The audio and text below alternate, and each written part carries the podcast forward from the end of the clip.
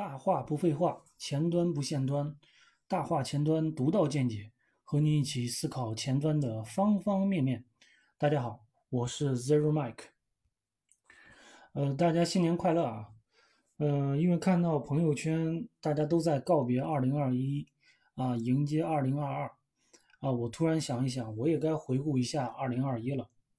呃，本篇呢会比较感性，嗯、想到哪儿说到哪儿。呃，本年度工作上最重要的事情呢，是带领一个小团队，把一个内容 APP 啊发布到了上线。呃，负责了内容生产、审核、运营 H 五相关的项目的工作。那么在此期间呢，又晋升成功了。呃，其实这个事情呢并不容易。啊，去年十月份，我从一个只负责几个单点系统的人，接手一个内容主链路上的所有系统，并且啊，还需要管理一个小团队，啊、要达成这个目标。那么从心态、心智、体力上都是一个巨大的挑战。那我接手项目时呢，可以说是整体项目是一个零点五的一个状态吧。呃，整体节奏呢按需求倒排期。那我站在项目的正面和侧面看呢，当时，呃里边的任何一个项目都不具备临时上线的一个要求，呃，并且团队百分之九十都是外包同学，那么各项目各自为政啊，团队成员之间的沟通也很少，啊，低水平重复建设遍地都是，呃，开发方式呢也很奔奔放，没有统一的一个规范。那么监控和日志呢，也完全没有。啊、有些项目开发的跟闹着玩一样，bug 也很多。所以呢，呃，接手后就是是从人事上先去盘点。那么人事人事，先盘人再盘事。那每个人呢，我都对他们进行了一对一的沟通，啊、了解一下他们对整个项目的一个看法，啊、对自己负责的项目的一个看法。对团队的看法，以及自己想做什么、怎么做。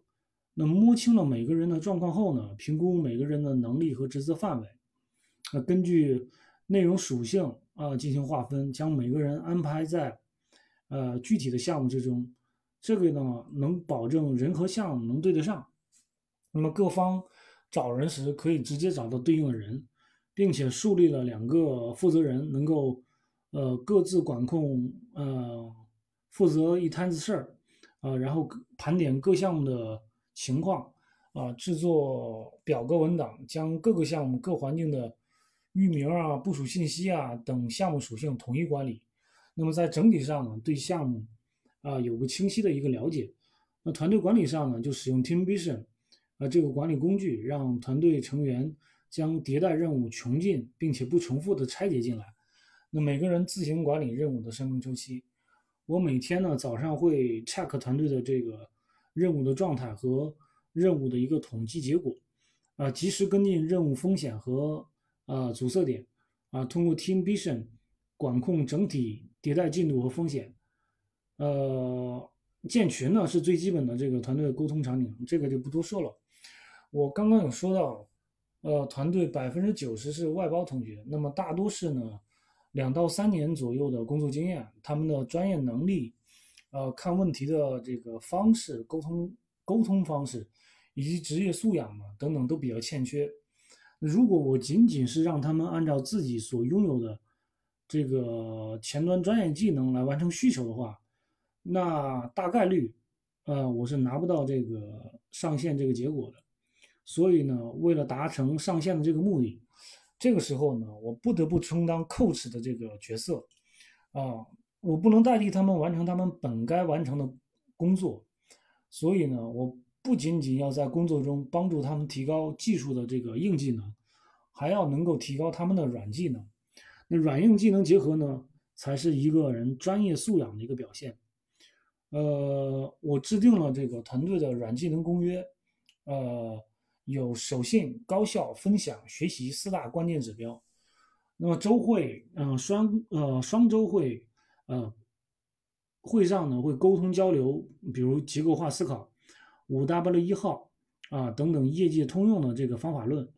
那么经过两个月左右的这个时间呢，团队沟通更加紧密，啊，做事和思考方式呢逐步达成一致。呃，我这里边呢两个月会一对一的进行沟通，啊，让他们总结自己的这个工作，针对性的去分析工作中的得失，好好在哪儿，不足不足在哪，那下一步的 action 是什么？啊，把 action 再拆解到 team vision 中再次去执行。呃，大家好像被激活了一样，在迭代交付的过程当中呢，呃，客户需求，呃，变化比较大，啊，百分之五十，呃，做的这个迭代需求呢，基本上都得重做，所以说团队内部顶住这个压力呢，呃，人员灵活调配，啊，最终完成了这次艰巨的任务。嗯，其实我的管理成本呢是很高的，但是呢，收益也很大。因为我必须这么做，那不这么做呢，很难将大家，呃，拧成一股绳啊，一起发力。因为我前面有说到，呃，各项目低水平重复建设，各自为政啊，bug 较多，开发低效，这个是需要治理的。不治理的话，也很难完成需求巨变下的这个迭代任务。所以说之后建，呃，当时呢就开始建设统一的这个组件库。啊，由专人负责收敛内容链路中的通用能力，呃，并且治理二方包，呃，规范二方包的引入准则，不能随意引入啊，并且锁定了这个版本，啊，将工具包、拖动、滚动等等组件进行了一个统一，呃，移除重复和不必要的二方包，啊，也制定了这个代码格式化以及提交的一个规范，统一了这个日志和监控工具。那么复杂功能呢，在迭代的时候一定要写技术评审，因为需求呢是技术的前提条件，那技术评审呢是代码实现的前提条件。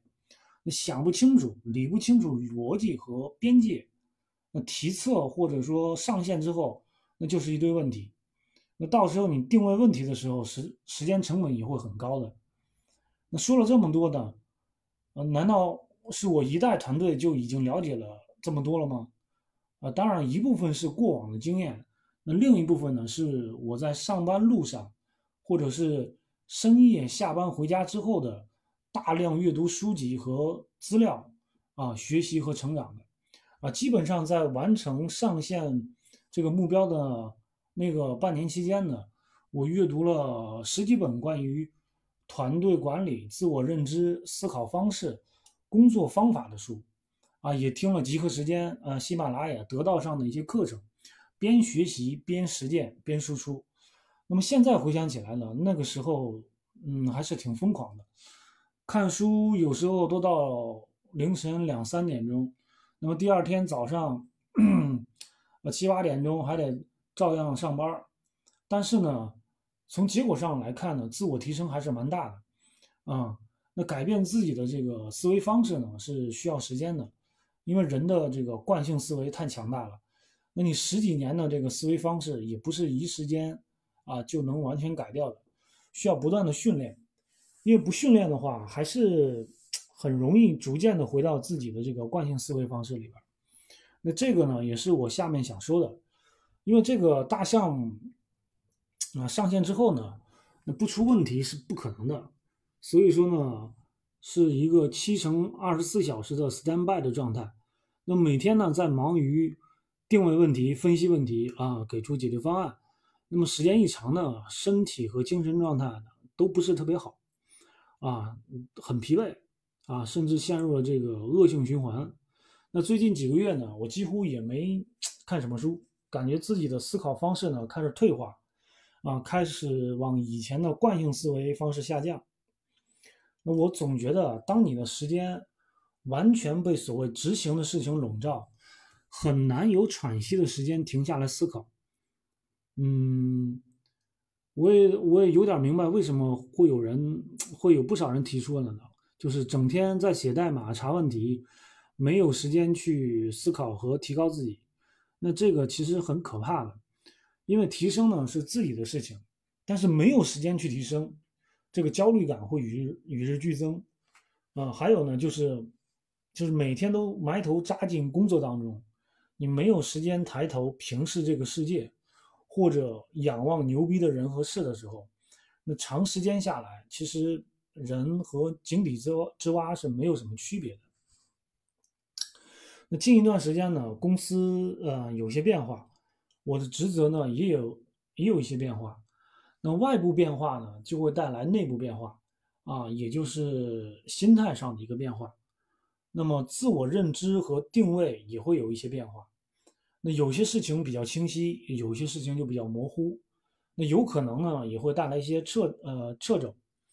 就我很难定义这个心态上的这个变化啊，人是复杂的啊，情绪也不是公式能够推导出来的。所以说呢，现在只能增加时间维度来调节，那让自己进入下一次脉冲的这个轨道。